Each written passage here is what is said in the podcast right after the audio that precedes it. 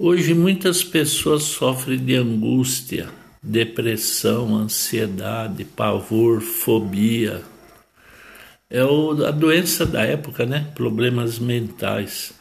Um excelente tratamento para esse tipo de problema é uma planta que chama Tilia, T-I-L-I-A a gente ferve três copos de água. Quando a água está fervendo, põe duas colheres de sopa da planta.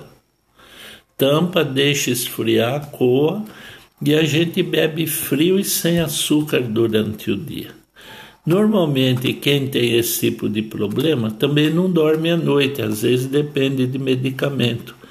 E um excelente tratamento para insônia que a gente recomenda é o suco de chuchu gelado. Eu ponho gelado porque o suco de chuchu não é gostoso, mas ele estando gelado eh, lembra um pouquinho o caldo de cana. Quer dizer, não é tão gostoso como o caldo de cana, mas lembra um pouco, é melhor para digerir.